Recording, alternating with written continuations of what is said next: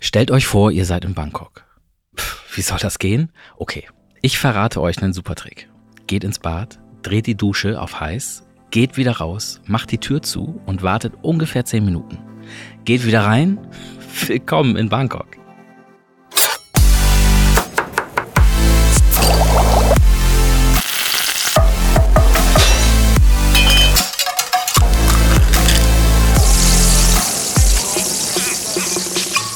Herzlich willkommen zu Topfkino, einer kulinarischen Weltreise im Pocketformat. Ich bin Olaf de Hade, Koch, Reisejunkie und Genussmensch und ich stelle euch in jeder Folge einen internationalen Foodklassiker vor, seinen Ursprung und wo es die beste Version davon in Deutschland gibt. Heute geht's um Partei.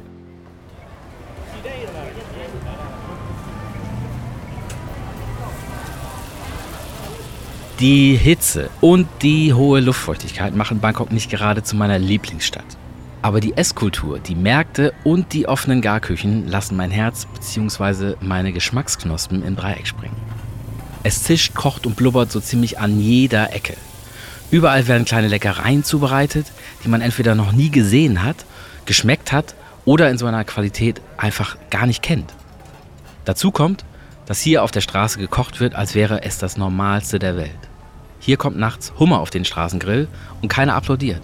Es ist einfach das Normalste der Welt. Ist es tatsächlich auch, da die wenigsten Einwohner dieser Stadt eine eigene Küche haben. Die Wohnungen sind klein und meistens ist das Kochen mit Gas in den Häusern verboten. Daher ist der Gang auf die Straße kein hippes Klon von Streetfood-Kultur, wie in Berlin oder Hamburg, sondern schlicht und ergreifend notwendig.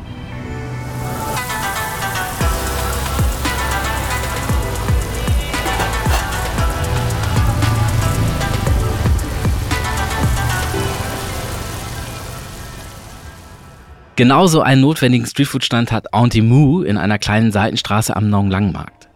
Auntie sind hier irgendwie alle und der Kosename steht für sowas wie Tante, also Tante Tina zum Beispiel. In der Straße herrscht buntes Treiben und so viele Büros mit ebenso vielen hungrigen Menschen machen die Arbeit von Mu unersetzlich. Bei Mu gibt es das beste Partei in ganz Bangkok, behaupten viele der Stammkunden und ich muss sagen, ich hab's probiert und viele Parteis gegessen und es stimmt.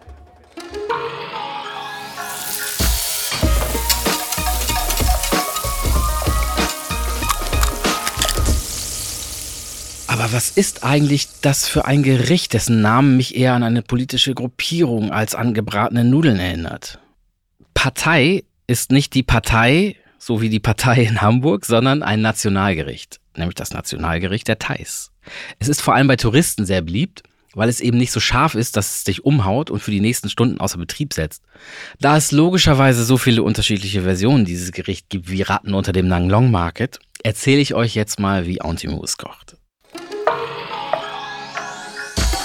Also, zuerst wird der Eisenbock auf die Gasflamme gesetzt und mit einem Esslöffel Pflanzenöl stark erhitzt.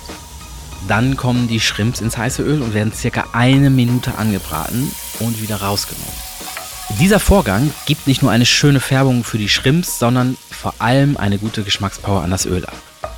Dann werden Tofu und vorher in Wasser eingeweichte Reisnudeln in den Wok gegeben. So, und jetzt kommt das Geheimnis eines jeden Parteikochs. Die Soße. Die drei Grundpfeiler sind Palmzucker, was auch sonst, weil die Thais lieben Zucker, Tamarinde als säuriger Gegenspieler und die Umami-Power-Zutat vor dem Herrn. Na, wer weiß es? Fischsoße. Fischsoße. Wer einmal in Thailand war, der weiß ungefähr, dass hier ohne Fischsoße gar nichts läuft. Sobald ich irgendwo Fischsoße rieche, bin ich sofort in Bangkok. Fischsoße ist eine der wenigen Zutaten, die ohne Umwege direkt in dein Geschmackszentrum schießt und Erinnerungen weckt.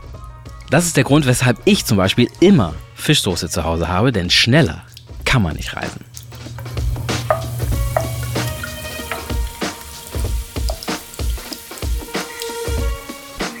Okay, weiter geht's, denn Partei muss schnell gehen. Die Kunden stehen Schlange, es gibt nur eine Köchin und einen Wok. Also zack, zack, alles gut mit der Soße vermengen und mit getrockneten Mini-Shrimps, eingelegten Rettich und gehackten Erdnüssen würzen.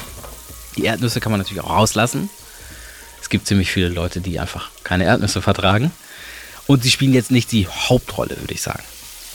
Also wieder alles gut verrühren und auf einer Seite des Woks parken. Denn jetzt schlägt Mu ein Ei in den Wok, das kurz bevor sie überhaupt zum Spiegelei werden kann, verquirlt wird und unter die Nudeln gehoben wird. Also weder Rührei noch Spiegelei. Aber das macht irgendwie Sinn, da es sowohl Eigelb als auch Eiweißstückchen gibt. Mmh, jetzt ist das Partei schon fast fertig. Nur noch die vorhin angebratenen Shrimps dazugeben, Schnittknoblauch, das ist so eine Art Frühlingslauch, und ein paar frische Mungbohnensprossen und Abfahrt.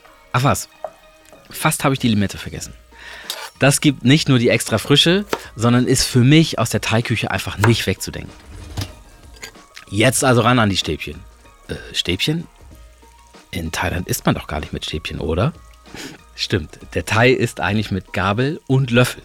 Der Löffel ist zum Essen und die Gabel ist, um das Essen auf den Löffel zu schieben. Außer beim Partei. Da macht der Thai eine Ausnahme und es ist das einzige Gericht, welches in Thailand mit Stäbchen gegessen wird.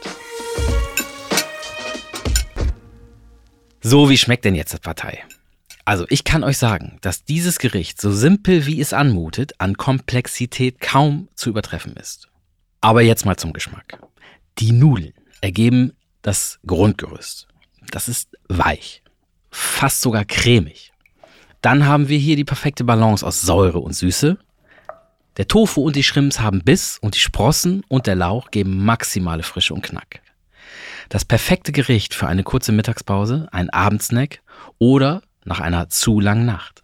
Partei geht einfach immer. Und wer einmal Partei gegessen hat, der will es immer wieder. Bei circa 50 Cent auf der Straße auch eher nicht so das Problem. Aber wo bekommt man jetzt eigentlich Parteigefühle, ohne für 10 Stunden in den Flieger zu steigen und sich 200% Luftfeuchtigkeit bei 45 Grad Außentemperatur auszusetzen? Ich weiß es und ich verrate es natürlich auch. Es gibt da diesen kleinen Laden direkt ums Eck vom Münchner Bahnhof. Im Kruatei sieht es nämlich ungefähr so aus wie auf einem rummeligen Streetfood-Markt in Bangkok und genau dieses Feeling unterstreicht ja auch die Geschmacksreise. Hier sitzt man auf kleinen, einfachen Holzhockern zwischen Getränkekisten, einem riesen Fernseher, Bummipol, Porträt, einem kleinen Altar. Also man ist einfach in Bangkok und dazu gibt es logischerweise Thai-Bier aus sehr großen Flaschen und das wohl beste Partei außerhalb Bangkoks. Na? Und damit wünsche ich euch einen guten Appetit und hoffe, ihr reist auch in der nächsten Folge wieder mit. Denn da geht's nach Spanien zum Ursprung der legendären Paella.